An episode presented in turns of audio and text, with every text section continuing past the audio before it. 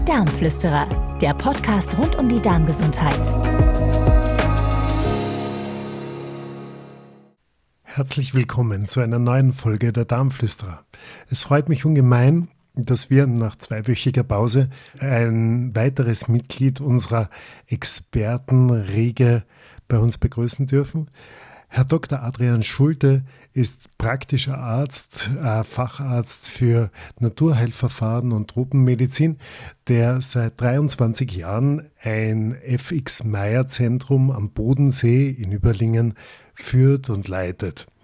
Er ist Buchautor und hat unter anderem ein Buch mit dem Titel Alle Scheiße äh, verfasst, das sehr hilfreich und sehr detailliert, genauso aber auch aktuell und wissenschaftlich fundiert beschreibt, worum es bei den heutzutage so häufig auftretenden Problemen im Darm in Wirklichkeit geht und wie man sich am besten aus einer entweder un aus Unachtsamkeit geborenen oder aber auch durch einen Schicksalsschlag zugefügten Misere des Darms befreit.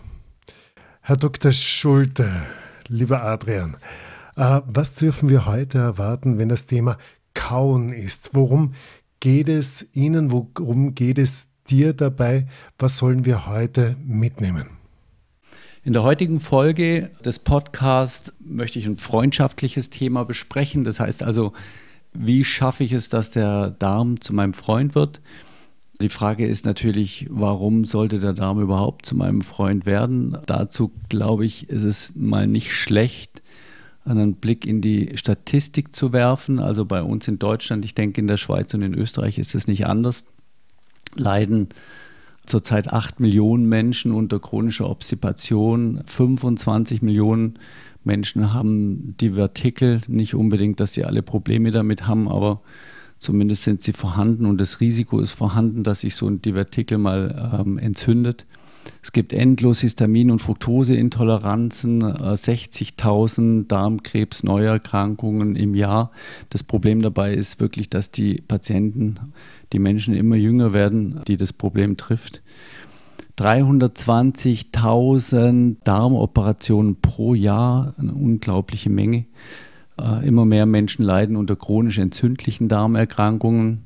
10 Millionen leiden unter dem Reizdarmsyndrom oder unter einem Reizdarmsyndrom. Das ist, wenn man sich das alles so zusammen anguckt, natürlich verheerend. Das heißt, es lohnt sich tatsächlich, den Darm zum Freund zu machen. Die Frage ist natürlich, wie gesagt, wie bekomme ich das hin? Wenn man sich den gesamten komplizierten Ablauf der Verdauung anguckt, also wirklich von Nahrungsaufnahme dann letztendlich bis zum Endprodukt, dann merkt man relativ bald, dass man nicht an sehr vielen Stellen Zugriff hat auf die Darmgesundheit. Es ist also ganz klar und absolut am Puls der Zeit, wenn man dieses nicht mehr so freundschaftliche Verhältnis zum Darm als ein globales Thema und Problem sieht. Was würdest du also unseren Zuhörerinnen und Zuhörern raten? Was gilt es zu tun? Worauf muss man achten? Der allererste Abschnitt, das heißt der Abschnitt, der im Mund stattfindet, ist, denke ich, mit Sicherheit auch der allerwichtigste Abschnitt. Da geht es jetzt nicht nur wirklich um die Zerkleinerung der Nahrung, also das Kauen als solches. Ich denke, das Wichtigste bei diesem Abschnitt ist, dass man sich mal wirklich bewusst macht, was eigentlich vor sich geht, wenn man, wenn man die Nahrung, die man aufnimmt, eben nicht mit den Zähnen zerkleinert. Also wie die allermeisten Menschen ähm, einfach nicht gut kaut. Und ich denke mal, ein ganz, äh, eine ganz schöne Vorstellung ist, wenn man, wenn man einfach ein Stück Fleisch in den Mund nimmt. Man kann sich natürlich als Vegetarier oder als äh, Veganer auch je, jegliches anderes Nahrungsmittel vorstellen. Beim Fleisch, das ist einfach so kompakt, von der Vorstellung her ganz einfach. Ganz häufig wird dann äh, zwei, dreimal draufgebissen. Nachdem dann zwei, dreimal draufgebissen wurde, wird dieser Bissen ähm, auf den Weg in Richtung Magen geschickt geht normalerweise gar nicht. Ne? Wenn, man sich, äh, wenn man sich jetzt denkt, dass dieser Bissen ja eigentlich eingespeichelt werden müsste, dass Speichel produziert werden müsste, der, den, äh, der diesen ein bisschen gleitfähig macht. Nur so kann er eigentlich die Speiseröhre äh, hinunterkommen, ist die Frage, ja, wie, wie, wie schafft es dieser Brocken? In der Regel wird einfach ein Schluck Wasser dazu getrunken oder Bier oder sonstiges und dieser wenig oder schlecht gekaute Brocken dann auf den Weg gebracht. Der findet auf die Art und Weise natürlich seinen Weg in den Magen und jetzt muss man sich vorstellen, alles, was in den Magen kommt, bleibt so lange im Magen liegen, bis es flüssig ist. Also wenn der Magen gesund ist, im Magenausgang, sind so kleine Fühlerzellen und diese kleinen Fühlerzellen bestimmen, dass der Inhalt nur weitergegeben wird, dann in den Zwölffingerdarm, in den Dünndarm, wenn die Partikelgröße unter 0,2 Millimeter ist. Also das muss man sich mal vorstellen, das ist wirklich sehr, sehr klein. Ne? 0,2 Millimeter, ein Fünftel von einem Millimeter da ist das Fleisch dann letztendlich wirklich schon flüssig. Wenn der Magen in Ordnung ist, hält er tatsächlich jetzt dieses Fleisch so lange, bis dieser flüssige Zustand erreicht ist. Das Problem bei der Geschichte ist, dass es halt einfach so seine Zeit in Anspruch nimmt. Normalerweise, wenn gut gekaut ist, würde man sagen, ja gut, 30 Minuten Magenpassagezeit, dann hat sich das eigentlich erledigt. Jetzt, wenn in, in dem Sinne bei einem äh, wirklich gesunden, fitten Magen so schlecht gekaut wird, dann behält er das tatsächlich so lange, bis es flüssig ist. Und das dauert acht, neun Stunden. Na, dann würde man sagen, gut, kein Problem mein Magen macht die Arbeit der Zähne, brauche ich ja gar nicht kauen in dem Fall. Also, so ist es aber leider nicht, weil das Problem ist, dass wir in diesen neun Stunden mindestens ein, wahrscheinlich sogar zweimal eine weitere Mahlzeit aufnehmen, dass wir den Magen auf die Art und Weise Dauer belasten. Der Magen wird dann irgendwann müde werden. Und dann fängt dieser Magen an, immer größere Stücke von, von diesem Fleisch letztendlich weiterzugeben in den Zwölffingerdarm und dann in Folge in den Dünndarm. Das heißt, diese Stückchen sind dann nicht mehr 0,2 Millimeter groß, sie sind dann 1 Millimeter groß, sie sind 2 Millimeter groß und werden immer größer. Die Verdauungsenzyme, die dann im weiteren Ablauf dazukommen, können dann natürlich nicht auf dieser wahnsinnig großen Oberfläche einer Flüssigkeit greifen, sondern die greifen wirklich um diese kleinen äh, Fleischbröckelchen herum. In Folge wird natürlich dann dieses Fleisch nicht komplett verdaut, sondern eben, eben wirklich nur teilweise verdaut und kommt dann in eben zum Teil nicht verdauten Zustand in dem Dickdarm. Im Dickdarm warten endlos viele Bakterien darauf gefüttert zu werden. Das heißt also, im Prinzip geht im Dickdarm dann dieses Fleisch in Fäulnis über und das geht nicht geruchlos an einem vorüber, das kann man wirklich riechen. Das heißt, auf der Toilette wird ein entsprechender Geruch freigesetzt und auch wenn irgendwelche Gase den Darm verlassen, ist das ein direkter Nachweis für ablaufende Fäulnis im Darm. Wenn einmal jetzt jemand ein schönes Stück Fisch oder Fleisch oder auch Geflügel konsumiert hat, dann hat er ganz anderes im Sinn gehabt, als den Umstand, sich damit das Leben schwer zu machen und vielleicht auch den Darm zu vergiften. Das große Problem oder mit ein ganz großes Problem ist dann die Fäulnis von rotem Fleisch. Ich, da haben, habt ihr wahrscheinlich alle schon gehört, dass wenn man häufig rotes Fleisch isst, dass das Darmkrebsrisiko dadurch steigt. Das liegt ganz alleinig an dem L-Carnitin. Das ist eine Substanz, die uns wirklich Kraft und Energie gibt wenn wir sie verdauen. Wenn wir sie aber nicht verdauen und sie in den Dickdarm kommt, dann wird die von Bakterien verstoffwechselt und dabei entsteht ein wahnsinnig giftiges Gas, das äh, karzinogene Wirkung hat. Das heißt also am Ende auch zu einem Darmkrebs führen kann. Das heißt, das Darmkrebsrisiko steigt nicht durch den Fleischkonsum als solches, sondern dadurch, dass das Fleisch nicht richtig verdaut wird. Wie kann man Abhilfe schaffen? Man könnte natürlich sagen, man lässt den Magen in Ruhe die Arbeit der Zähne tun. Das würde heißen, man schlingt zum Beispiel das Essen runter in der Früh in kurzer Zeit, ohne auszuschmecken, weil man also in Zeitdruck ist oder aus welchem Grund auch immer. Kaut also nicht groß, lässt jetzt den Magen die Arbeit der Zähne tun. Das würde, wie ich gesagt hatte, acht, neun Stunden dauern. Das heißt, es sollte dann wirklich bei dem Frühstück bleiben. Das heißt, eine Mahlzeit am Tag. Man kann das dann vergleichen mit einem Löwen, der alle drei Tage circa 35 Kilo Fleisch isst und sich dann einfach in den Schatten legt. Das heißt also, da arbeitet dann tatsächlich der Magen vor sich hin. Macht natürlich in meinen Augen bei uns nicht wirklich Sinn. Das heißt, das A und O ist einfach, dass man versteht, wie wichtig das ist, dass man die Nahrung mit den Zähnen zerkleinert, weil danach sind die Möglichkeiten zwar da, aber können nicht wirklich sinnvoll genutzt werden.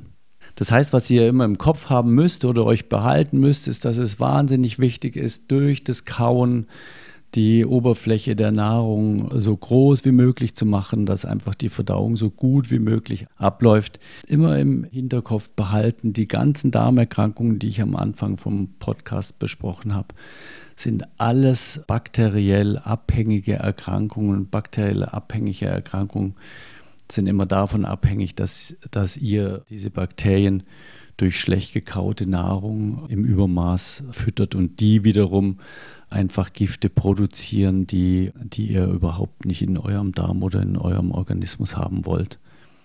Ein schöner Nebeneffekt dieses doch zur Gänze durchgeführten Verdauungsvorgangs und Verdauungsprozesses im Mund werden natürlich auch das klare und gute und hoffentlich auch hochvergnügliche Geschmackserlebnis, das man dabei hat, seine Mahlzeit in Ruhe und gut gekaut konsumiert zu haben. Das sollte doch eigentlich wunderbar motivieren.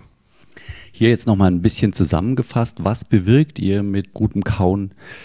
Ihr zerkleinert die Nahrung, wie wir schon durchgesprochen haben, und bringt sie in eine Form, dass sie überhaupt verdaulich ist und dass sie nicht den Bakterien zum Opfer fällt.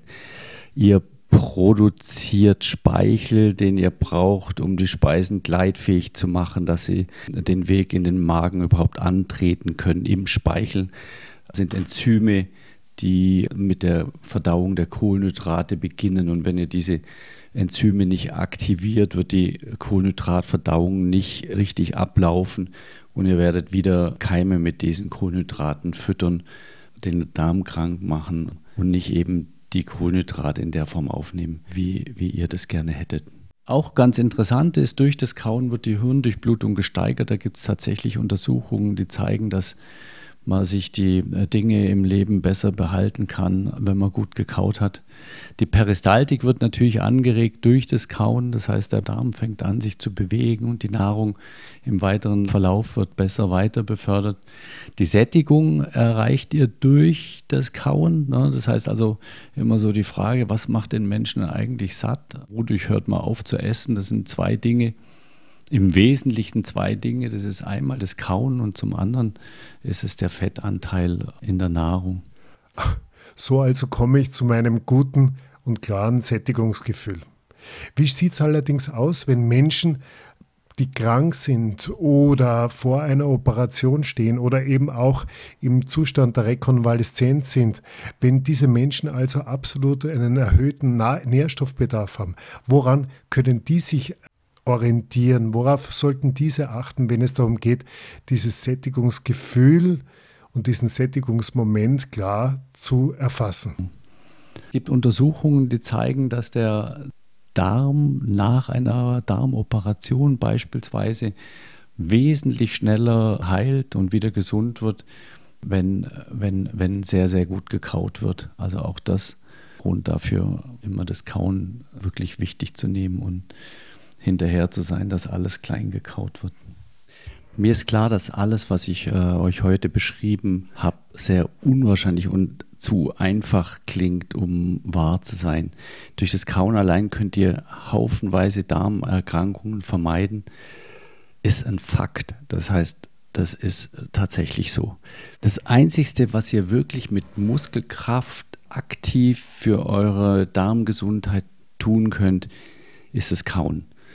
Ihr könnt natürlich noch ein paar andere Dinge für die Verdauung tun, noch ein paar andere Dinge tun, dass euer Verdauungstrakt euer Freund ist, aber der allergrößte Freundschaftsbeweis ist mit Sicherheit das gute Kauen. Die anderen Dinge, da geht es um beispielsweise nicht zu viel zu essen, keine Zwischenmahlzeiten aufzunehmen, abends wenig essen, zum Essen äh, nicht zu trinken, wäre ein anderes Beispiel. Das werden wir alles in zwei Wochen bei unserem nächsten Podcast miteinander durchgehen. alles ebenso wichtig, aber das Kauen steht trotz alledem immer für euch im Vordergrund. Lieber Adrian, lieber Dr. Schulte, vielen herzlichen Dank für diesen spannenden und interessanten Einblick in den Verdauungsprozess, in das Sättigungsgefühl. Und ich freue mich schon sehr, wenn wir in zwei Wochen einen neuen Beitrag darüber hören werden, äh, wie es uns möglich sein sollte, den Darm zu unserem persönlichen Freund zu machen, wieder Frieden zu schließen und so ein kraftvolles und harmonisches Beziehungsverhältnis aufbauen zu können. Liebe Zuhörerinnen und liebe Zuhörer, bitte folgen Sie uns auf Instagram oder auch auf Facebook. Sie finden auf der Homepage der Internationalen Gesellschaft für Meierärzte eine Liste an Expertinnen und Experten direkt in Ihrer Nähe, die Sie dabei beraten können, wenn Sie Ihr Verhältnis zum Darm optimieren möchten. Ich freue mich richtig, dass ihr heute dabei gewesen seid. In zwei Wochen geht es weiter. Euer Darmflüsterer vom Bodensee. Bis zum nächsten Mal. Kaut gut, macht's gut.